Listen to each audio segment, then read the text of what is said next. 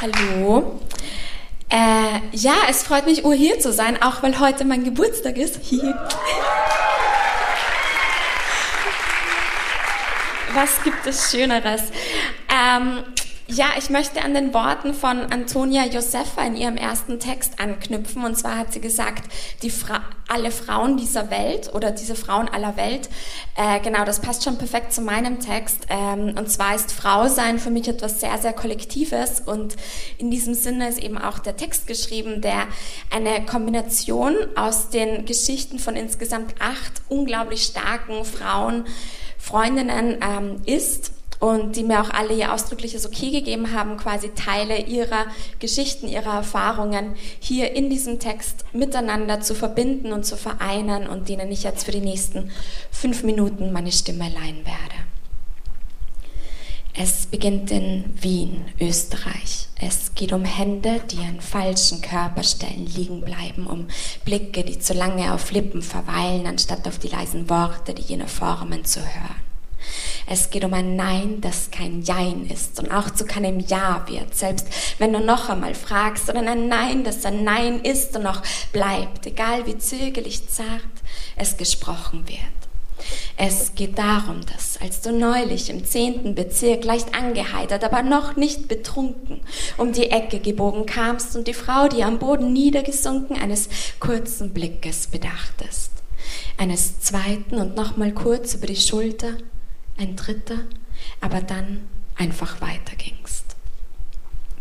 Mumbai, Indien. Akila, ihr Name, der ihres großen Bruders, Vino. Und Vino geht jeden Tag in die Schule, während Akila zu Hause bleibt. Und als Akila Papa mal fragte, warum Vino lernen darf, wie man schreibt und sie statt Buchstaben und Zahlen, Zutaten und Rezepte lernen muss, schenkte Mama ihr einen Kuss und Papa einen verächtlichen Blick, bevor er wütend rief, Vino, er ist eine Investition, doch ihn bekommen wir eine Frau ins Haus plus ihre Mitgift.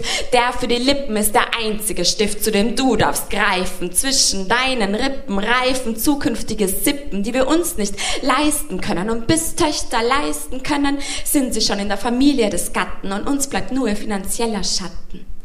So wäscht Akila des Tags brav ihre Tücher, doch des Nachts lernt sie heimlich aus Vinos Büchern. Und als Vino einmal seine Aufgaben nicht lösen kann, hilft ihm Akila und irgendwann entpuppt er sich als Klassenbester mit den Aufsätzen seiner Schwester, die ihn bekocht und Böden schrubbt mit einem IQ von über 150, der weder jetzt noch künftig jemals erkannt wird weil in dieser Welt der Kapitalismus regiert, jeder Mann den Wert von Frauen negiert, aber Aquila ist und bleibt ein Geschenk und nur auf ihrem mit braunem Henna, fein gemusterten Handgelenk, ja in jenen Blüten und Blätterzeichnungen lässt sich erahnen ihr herausragender Intellekt.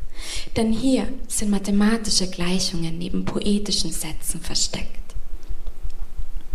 Ihr Lieber, Chat, Sie heißt Mara, zwölf Sommer jung, seit vorgestern verlobt, auf dass sie nun ihr Glück in der Ehe erprobt, um endlich die Familie finanziell zu entlasten. Mit dem Preis für Maras Hand muss Mama dann nämlich nicht mehr fasten. Und so wird Mara ja auch geschützt vor einer Vergewaltigung oder Gott behüte einer unehrlichen Schwangerschaft, denn damit wäre die ganze Familie mit Schande bestraft. Und um die Tradition nun zu wahren, heiratet sie einfach mit zwölf Jahren ihren der knapp 29 Winter zählt. Das ist mehr als doppelt so viel Zeit, wie sie jemals erlebte und erleben sollte, denn sie wusste zwar, dass das ihr Leben ist, auch wenn sie fühlte, dass das nicht wirklich Leben ist, aber in jener Hochzeitsnacht, die sie durchgehend zitternd im Bett verbracht, nachdem das Raubtier an ihrer Seite sich seines Pyjamas entledigt und sie ihre Pflicht als Ehefrau erstmalig erledigt, wurde ihr klar, das Leben nicht gleich lieben heißt, aber lieben immer Leben verheißt. So wurde das Hochzeitsbett zu ihrem Grab, da in jener Nacht ihre Kindheit verstarb. Erde, Milchstraße.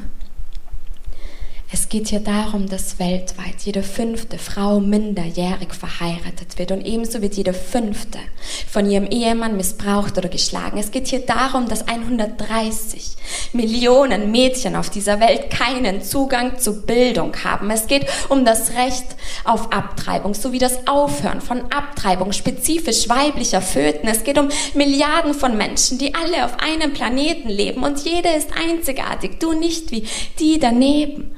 Und nur weil meine Eltern irgendwann, irgendwo Sex miteinander hatten und dann zufällig das X-Chromosom schneller war als manche Ys, heißt das nicht, dass ich deswegen weniger Rechte habe als Männer. Weil verdammt, ich war die Schnellste und habe mir meinen Platz auf dieser Welt genauso unverdient verdient wie all die anderen Menschen hier. Und ich weiß, dass ich ein weißes, privilegiertes Mädchen aus Österreich bin, doch die Geschichten jener Frauen bleiben. Die Geschichten jener Frauen. Niemand kann das ihnen stehlen. Aber man kann einmal hin, statt immer wegschauen und davon erzählen. Und Leben ist doch nichts anderes als Intensität, gemessen an Zeit. Liebe, abhängig von der Persönlichkeit einer Person, nicht von XX oder XY-Chromosom. Und wenn sich Menschen doch schon bereits in einen Weltraum trauen, warum nicht mehr Raum in der Welt für uns Frauen?